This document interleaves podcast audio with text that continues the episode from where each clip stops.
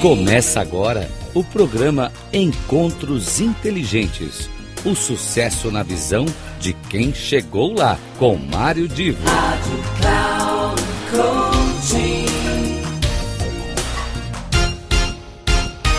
Aqui é Mário Divo, estou começando mais um dos nossos encontros inteligentes e hoje, de maneira excepcional, a entrevista, a conversa será com o Marco Ornelas, um amigo que também é colunista da plataforma Cloud Coaching, e ele foi entrevistado pelo Luciano Lanes, que é um dos líderes da revista Coaching Brasil. Eu vou deixar vocês aqui com essa conversa. Uh, estou compartilhando porque o conteúdo é muito interessante. E no final vocês vão ter as despedidas do Marco, do Luciano e minha despedida já embutida na, no, nesse final do programa, é, esperando contar com todos vocês na semana que vem. Olá, amigos e amigas da revista Coach Brasil. Estamos aqui para mais uma conversa com o autor. Dessa vez, vamos conversar com Marco Ornelas, que participou dessa nossa edição número 120 do nosso dossiê, falando sobre liderança humanizada. O Marco, não sei se ele tem esse número na cabeça, mas ele já assina 15 artigos aqui na revista Coach Brasil. Oh. 15 artigos. E o mais interessante que eu fui pesquisar é quando é que você começou? Edição número 3, em 2013. Uau. Então, há 10 anos atrás foi sua primeira participação. E a revista está completando 10 anos agora. Então, legal, legal. Gratidão imensa, meu caro. Então vamos lá. Você já participou de vídeo aqui, você sabe como é que a gente começa. A pergunta é muito simples, a resposta também deve ser. Marco, quem é você? Eu sou um cara inquieto, Luciano. É, sou um cara inquieto. É, gosto de estudar, gosto de ler, gosto de escrever. Eu acho que eu sempre fui, e nos últimos anos mais ainda, né? Acho que a, a paternidade, agora os meus netos, eles acabam sem querer, né, sem, sem de uma forma deliberada, me provocar para continuar olhando o mundo e transformando o mundo, né? Então, assim, posso te garantir com muita certeza que as minhas filhas foram muito impulsionadoras de, de do meu movimento e os meus netos agora mais ainda.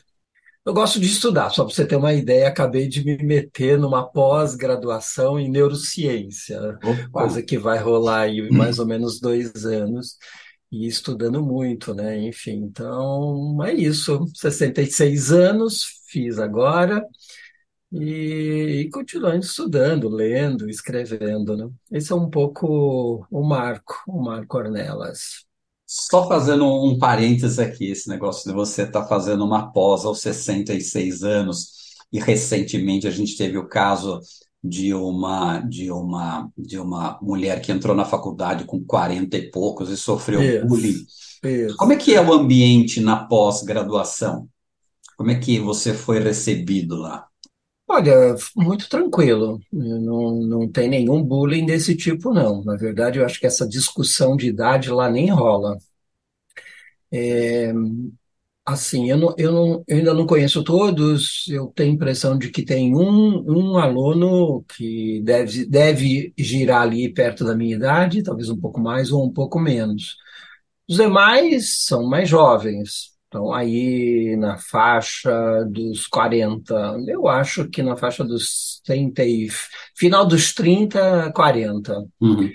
Mas não rola isso não, porque a gente está discutindo outras questões, então não sinto isso não. É evidente que, evidente que no campus, né, eu estou dentro da Faculdade de Ciências Médicas da, da Santa Casa, evidente que no campus a gente percebe, né, assim, as pessoas mais jovens, né? Então, uhum. o pessoal está fazendo medicina, enfermagem, enfim, outros cursos relacionados às ciências médicas, você percebe, assim, uma galera mais jovem. Né?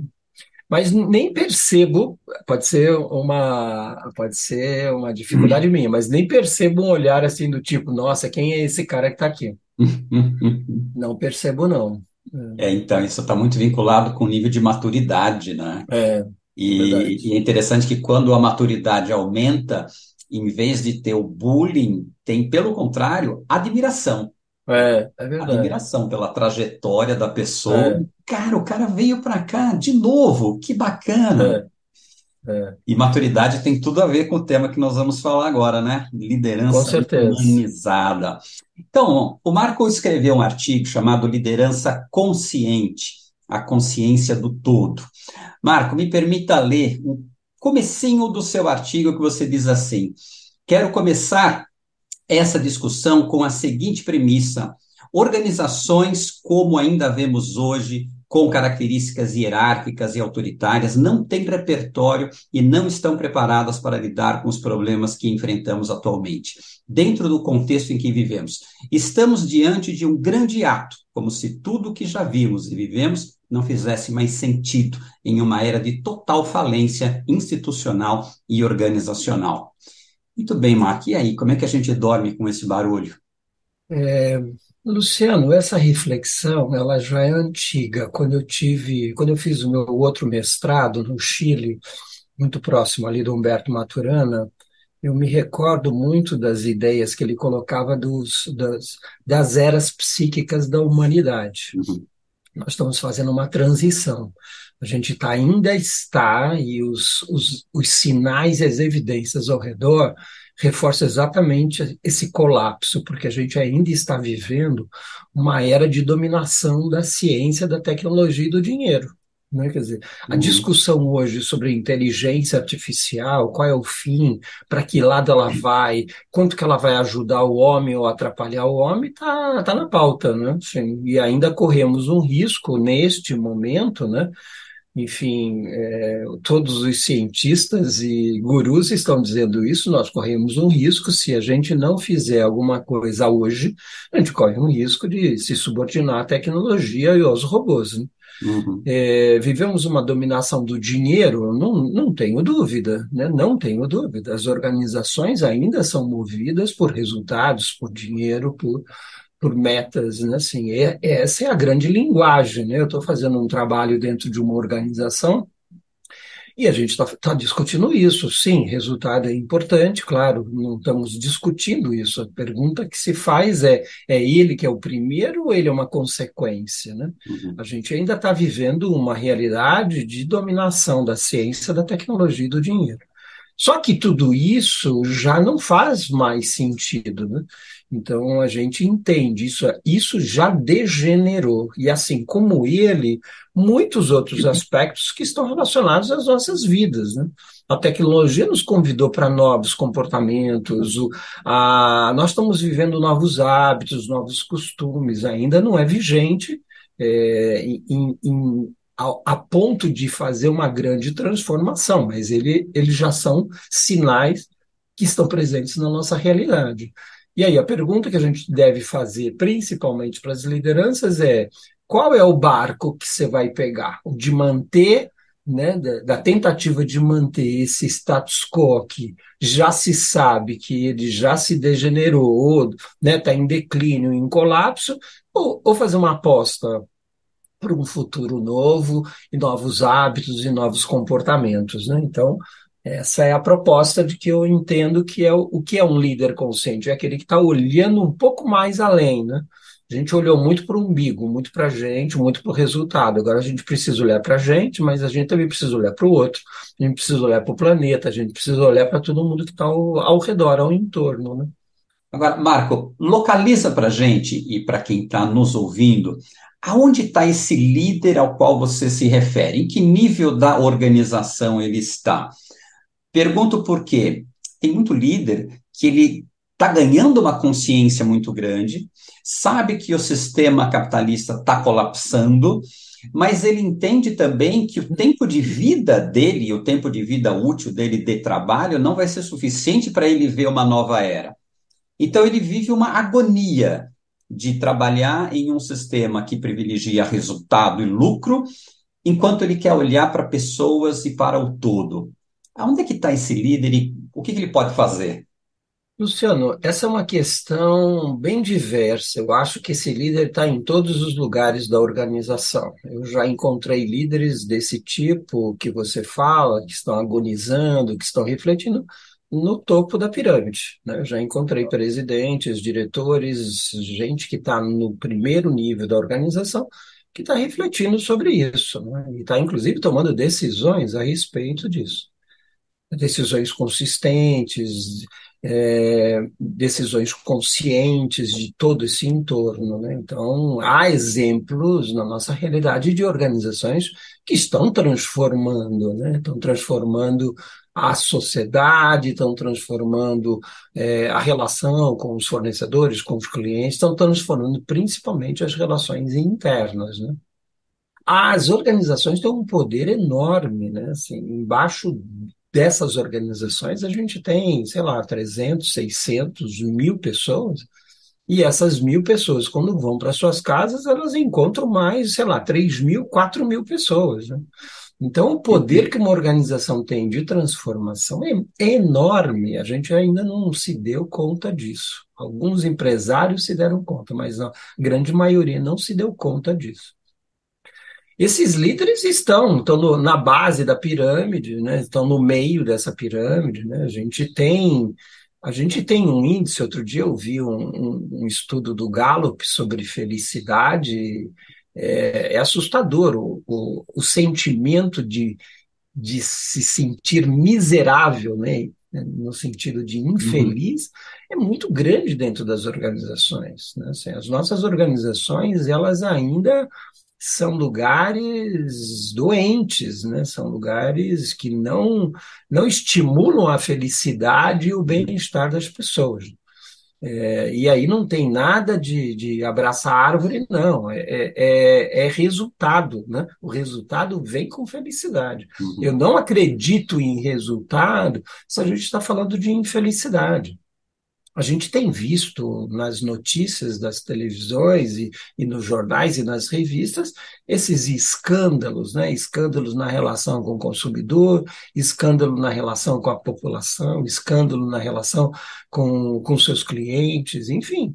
É, aí eu me pergunto, como é que a gente consegue ser feliz dentro de uma organização que não está cuidando do seu entorno? Eu preciso ver representado isso, até para eu poder representar isso dentro da minha realidade. Né?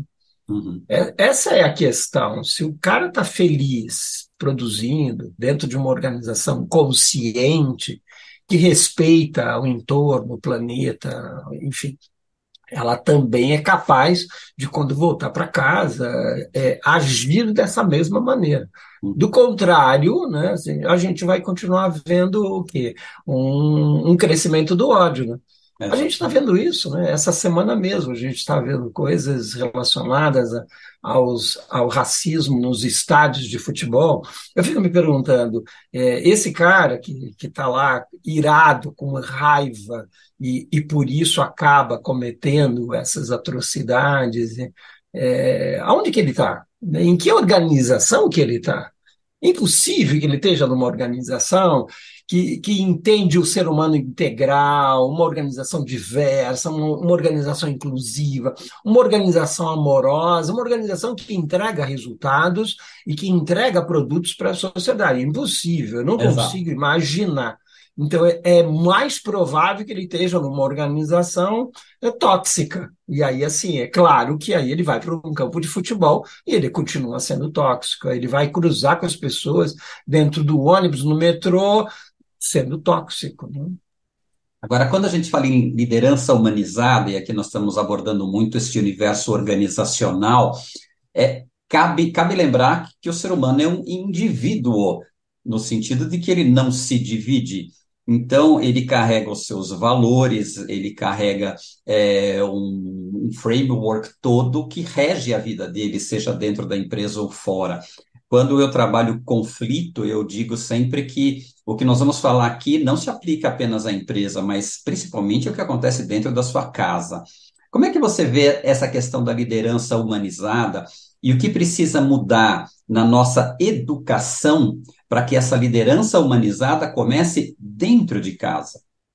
Eu, eu acho, Luciano, até voltando um pouquinho ao comentário anterior, é, é, é, ela vai acontecer dentro de casa se ela também tiver um espelho nas outras relações que eu travo, né? um pouquinho o que eu comentei antes. Se eu estou dentro de um ambiente tóxico, é pouco provável que eu consiga é, não trazer essa toxicidade toda para dentro, da, dentro de casa, na relação com os meus filhos, na relação com o meu entorno. Né?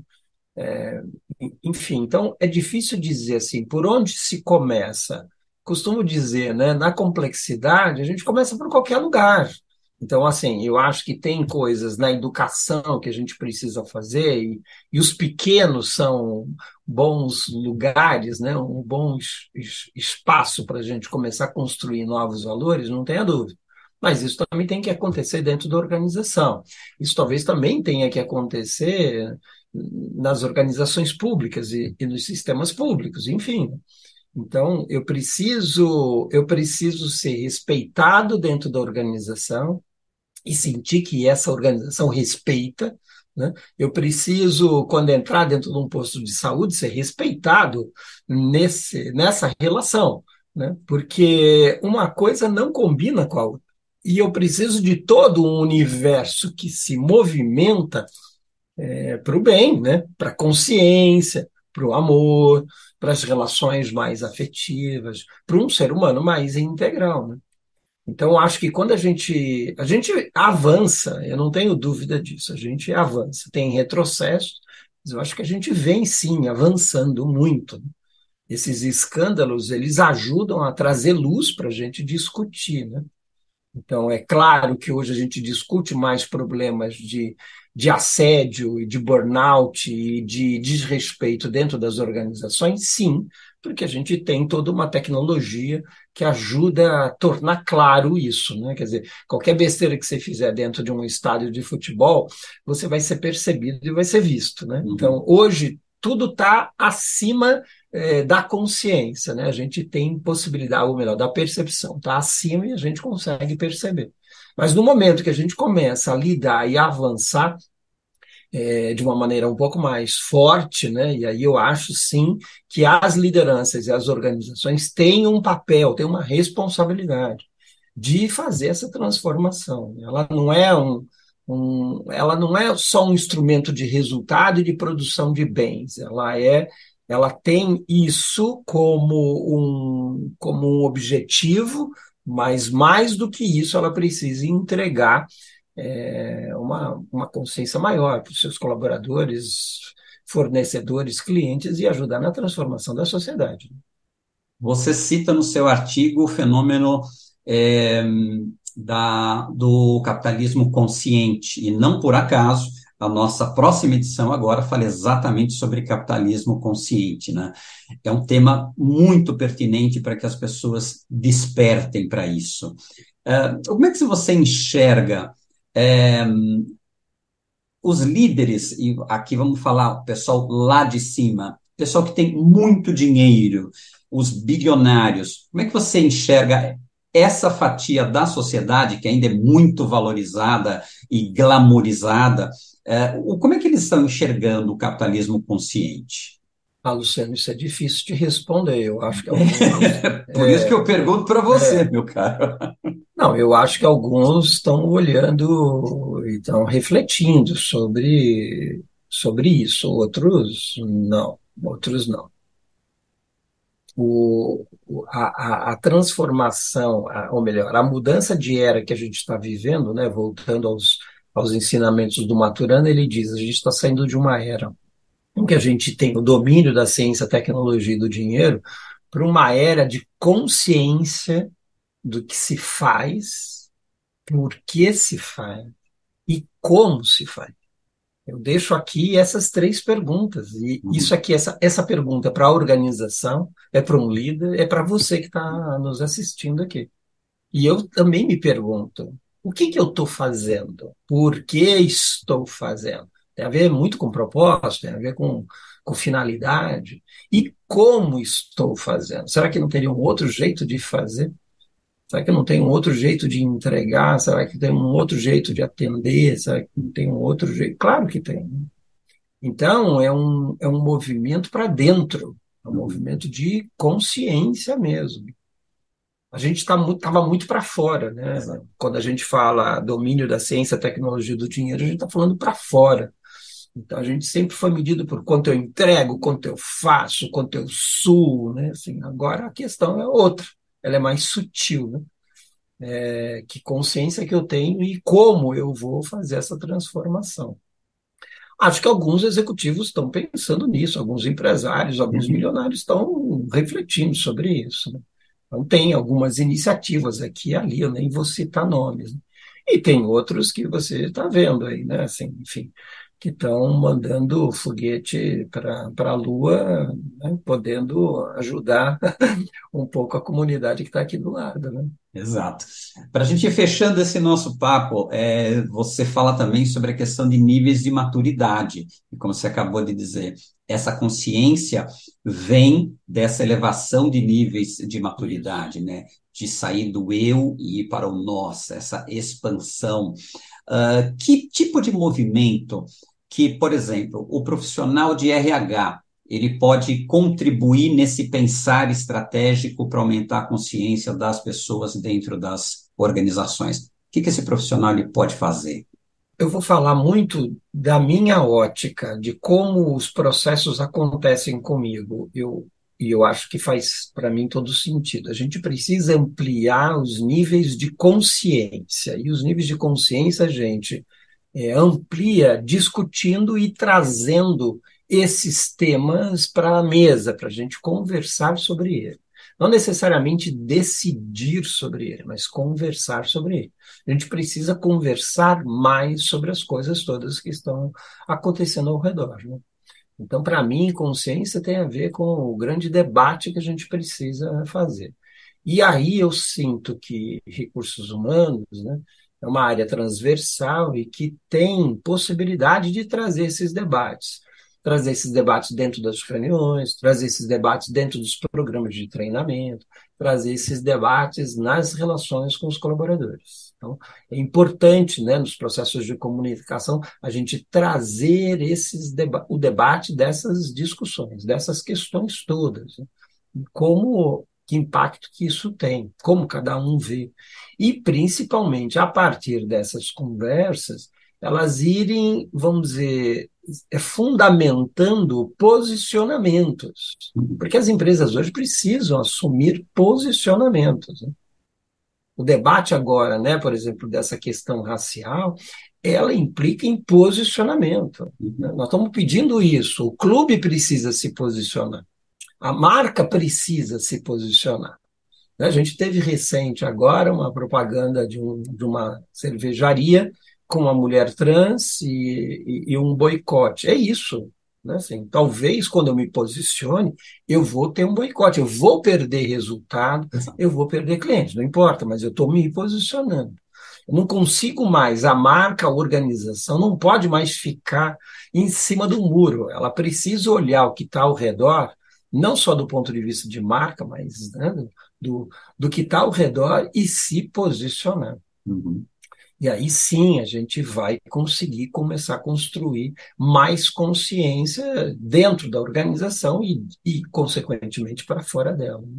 Legal. É um momento de, de se discutir esses temas né? Assim, uhum. e se posicionar, né? como a gente costuma dizer, não basta ser racista, é preciso ser antirracista. Né? Uhum. Muito bom. Pessoal, essa foi uma conversa com o Marco Ornelas. Para você ler o artigo dele, não só esse, mas os outros 15 artigos que ele já tem na revista, acesse revistacoachingbrasil.com.br. Esse artigo especificamente aqui sobre liderança humanizada, na nossa edição número 120. Bom, queridos, com a despedida do Luciano Lanes, com a despedida do Marco, eu também me despeço de vocês, contando com a presença de todos nos nossos próximos programas. Um grande abraço.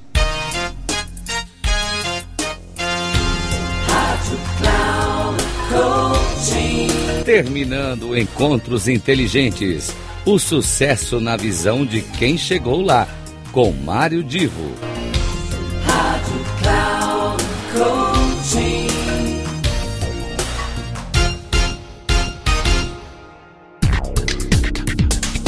Não perca Encontros Inteligentes. O sucesso na visão de quem chegou lá, com Mário Divo.